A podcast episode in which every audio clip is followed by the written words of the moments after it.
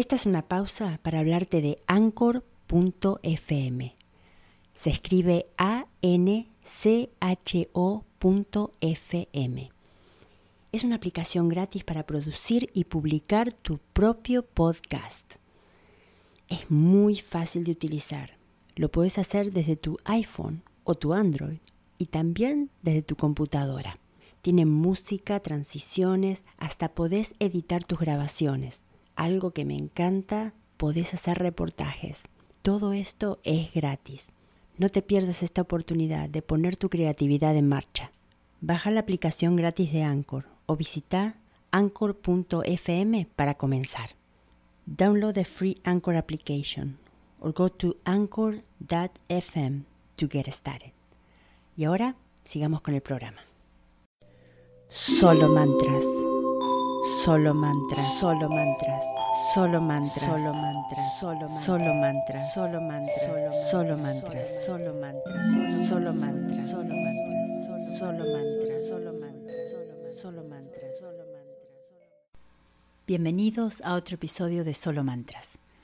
Hoy seguimos con el capítulo número 6 del libro La vida es un juego y cómo jugarlo de Flores Scovelchin y traducido por el señor Mauricio Chávez Messen. El capítulo número 6 se titula Arrojando la carga, impresionando el subconsciente. Y comienza así. Cuando uno conoce sus propios poderes y el funcionamiento de su mente, su gran deseo es encontrar una forma fácil y rápida de impresionar al subconsciente con el bien, porque el simple conocimiento intelectual de la verdad no traerá resultados. En mi propio caso, encontré que la manera más fácil es arrojar o entregar la carga. Un metafísico una vez lo explicó de esta manera. Él dijo, lo único que le da paso a algo en la naturaleza es la ley de la gravedad, y si una roca pudiera ser llevada por encima del planeta, esa roca no pesaría. Eso es lo que Jesucristo quiso decir cuando dijo, mi yugo es fácil y ligera es mi carga.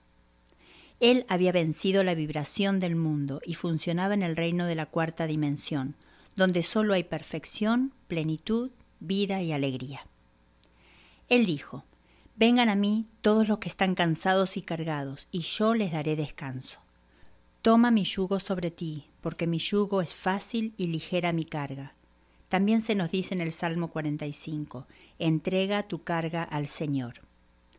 Muchos pasajes de la Biblia afirman que la batalla es de Dios y no del hombre, y que el hombre siempre debe quedarse quieto y ver la salvación del Señor.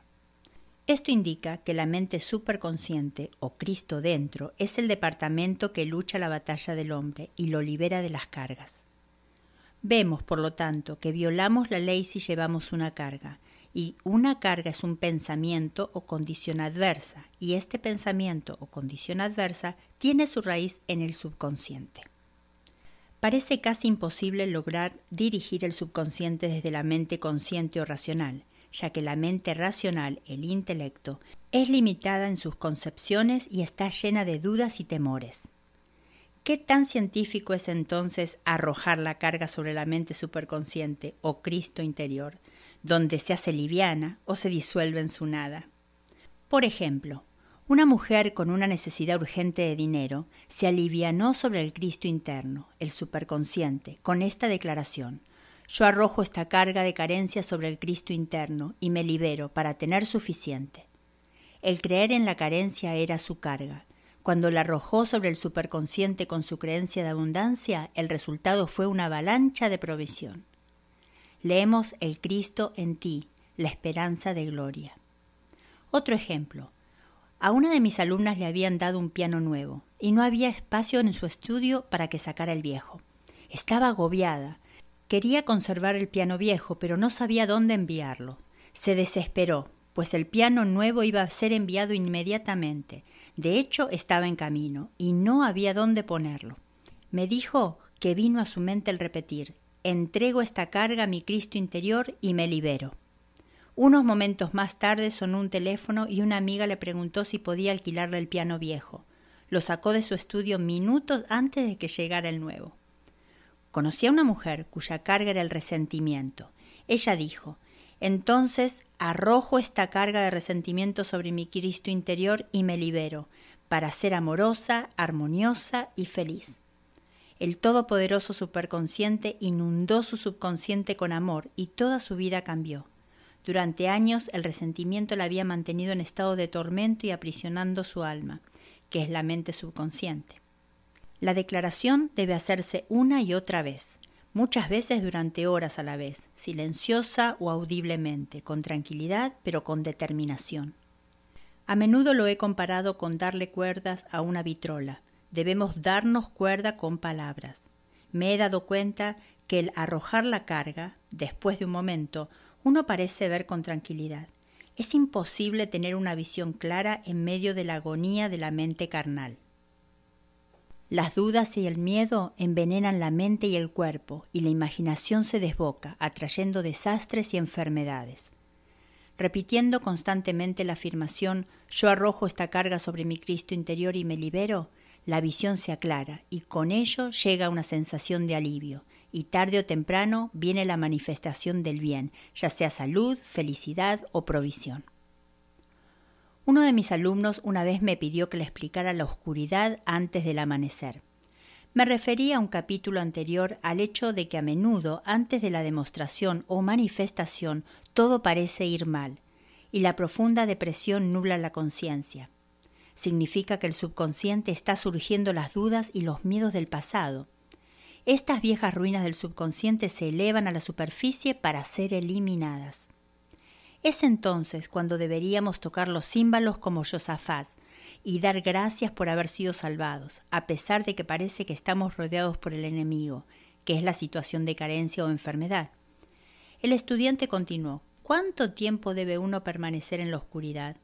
Le respondí, hasta que uno pueda ver en la oscuridad, y arrojar la carga le permite a uno ver en la oscuridad. Para impresionar al subconsciente siempre es esencial la fe activa. La fe sin obras está muerta. En estos capítulos me he esforzado por poner de manifiesto este punto. Jesucristo mostró fe activa cuando ordenó a la multitud que se sentaran en el suelo, antes de dar gracia por los panes y los peces. Daré otro ejemplo que muestra aún cuán necesario es este paso. De hecho, la fe activa es el puente sobre el cual pasamos a la tierra prometida. Debido a unos malentendidos, una mujer había sido separada de su esposo, a quien amaba profundamente. Él rechazaba toda oferta de reconciliación y se negaba a comunicarse con ella. Cuando conoció la ley espiritual, ella negó la apariencia de separación e hizo esta declaración. No hay separación en la mente divina. Por lo tanto, no puedo separarme del amor y la compañía que son míos por derecho divino mostró una fe activa al ponerle un lugar en la mesa todos los días y de esta manera impresionó al subconsciente con una imagen de su regreso. Pasó más de un año, pero ella nunca dudó y un día él regresó. El subconsciente a menudo se impresiona con la música. La música tiene una calidad de cuarta dimensión y libera el alma de toda prisión. Hace que cosas maravillosas parezcan posibles y fáciles de lograr. Tengo un amigo que usa su vitrola a diario para este propósito, pues la pone en perfecta armonía y libera su imaginación. Otra mujer a menudo baila al hacer sus afirmaciones. El ritmo y la armonía de la música y el movimiento transmiten sus palabras con tremendo poder. El estudiante también debe recordar no despreciar el día de cosas pequeñas. Invariablemente, antes de una manifestación vienen signos de que pronto llegaremos a tierra. Antes de que Colón llegase a América, vio pájaros y ramitas que le mostraban que la Tierra estaba cerca. Lo mismo ocurre con una demostración, pero a menudo el alumno lo confunde con la demostración en sí y se decepciona. Por ejemplo, una mujer había pronunciado la palabra pidiendo una vajilla. Poco después una amiga le regaló un plato viejo y quebrado. Vino a mí y me dijo, bueno, pedí una vajilla y lo único que obtuve fue un plato quebrado. Le respondí, el plato era solo un signo de tierra. Muestra que tu vajilla está por llegar. Míralo como si fuesen pájaros y algas marinas. Y no mucho después llegó su vajilla. Pretender continuamente que algo ya es de cierta manera impresiona al subconsciente. Si uno cree que es rico y cree que es exitoso, a su debido tiempo se cosechará. Los niños siempre están pretendiendo, y a menos que se conviertan y transformen en niños, no entrarán en el reino de los cielos. Por ejemplo, sé de una mujer que era muy pobre, pero nadie podía hacerla sentir pobre. Ganó una pequeña cantidad de dinero con unos amigos ricos, que constantemente le recordaban su pobreza y le decían que fuese cuidadosa y que ahorrara. Pero a pesar de sus advertencias, ella gastaba todas sus ganancias ya sea en un sombrero, sea en hacerle un regalo a alguien, lo que la colocaba en un estado de felicidad. Sus pensamientos siempre se centraban en ropas hermosas, anillos y en cosas, pero sin envidiar a los demás. Vivía en el mundo de lo maravilloso, y sólo las riquezas le parecían reales. En poco tiempo se casó con un hombre rico, y los anillos y las cosas se hicieron visibles. No sé si aquel hombre era la selección divina, pero la opulencia tenía que manifestarse en su vida, pues sólo se había permitido la imagen de la opulencia. No hay paz o felicidad para la persona hasta que haya borrado todo el miedo del subconsciente. El miedo es una energía mal dirigida y debe redirigirse o transmutarse en fe. Jesucristo dijo, ¿Por qué teméis, hombres de poca fe? Todo es posible para el que cree.